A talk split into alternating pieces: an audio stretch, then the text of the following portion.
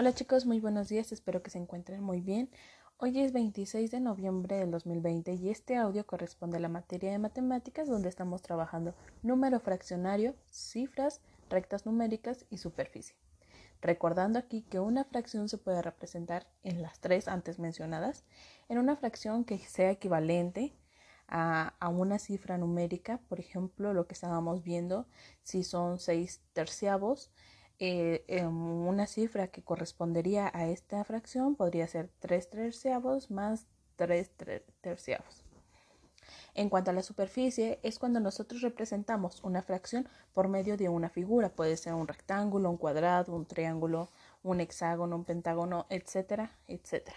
Dependiendo del número de la parte del denominador que se esté representando o que se esté mencionando en la fracción y lo que vamos a estar iluminando o respondiendo sería a la parte de la cantidad que viene en, el nominador.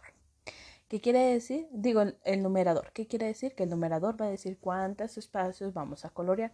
Si decimos dos quintos, pues podríamos tener un rectángulo, lo dividimos en cinco partes iguales y lo que estaríamos coloreando serían dos. En cuanto a una recta numérica, pues es una, como tal, una recta, una línea en la cual nosotros dividimos eh, dependiendo de igual la cantidad que viene en la parte de abajo de nuestra fracción o lo que se conoce como denominador y tendríamos que ubicar un punto o una marca en la cantidad que nos mencione el numerador, que sería el número de la parte de arriba. ¿Sale? Esa sería la cuestión que estamos trabajando en números fraccionarios, ya sea en cifras, las rectas o las superficies. Ahora, lo que ustedes van a realizar en su cuadernillo de trabajo es la actividad número 12, la cual dice, escribe en la recta aquellas letras que corresponden a las siguientes fracciones. Se les ha mandado una recta en la cual está dividido del 0 al 4. Entonces viene 0, 1, 2, 3, 4 y en la parte de en medio de cada uno de estos segmentos vienen cuatro, cuatro líneas. ¿Qué quiere decir? Por ejemplo, vámonos en la primera está del 0 al 1.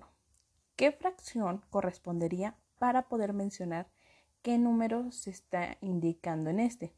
Bueno, lo que nosotros podríamos hacer es contar en qué lugar se encuentra la, marca azul, que este sería 1, 2 y se encuentra en medio.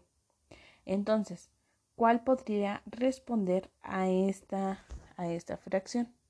Exacto, la letra D, porque es un medio. ¿Qué quiere decir? Que está a la mitad de una unidad. Es correspondiente a la mitad de un entero. Y esta línea o este punto que nos está marcando aquí de azul corresponde a la mitad de una unidad. Así se van a ir con cada una de las fracciones o cada una de las marcas que ahí se les indica para que puedan responder. Apóyense con, los, con las letras o los indicadores que se les han mandado en la partecita de arriba de esta línea recta.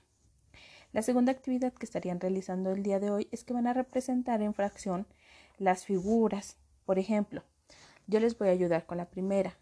Es un rectángulo, digo, es un, sí, es un rectángulo, el cual está dividido en una, dos, tres, cuatro, cinco, seis partes iguales pero al lado viene otro rectángulo dividido en las, en las mismas partes. Entonces, nuestro número correspondiente al denominador sería, exacto, sería 6, porque es el número en que está dividido esta, eh, este, esta superficie, ¿sale? Ahora, para poder tener el numerador, tendríamos que nosotros eh, contar aquellos rectángulos que están coloreados o que están representados en color naranja. En este caso son 1, 2, 3, 4, 5, 6, 7, 8. Entonces, ¿cómo quedaría nuestra fracción? Bueno, ustedes colóquenla, escríbanla ahí a un ladito de estas representaciones eh, superficie. Igual si tienen duda, mándenme un mensajito. Y la última actividad que estarían realizando el día de hoy es que van a anotar las fracciones. Primero, por ejemplo, ahí dice 7 décimos, van a tener que escribirlo en número o en braille, igual para Mario, lo tendrá que escribir en braille en una hoja aparte. Luego tendrá que dividir la, la figura que viene ahí a un costado. ¿En cuántas partes?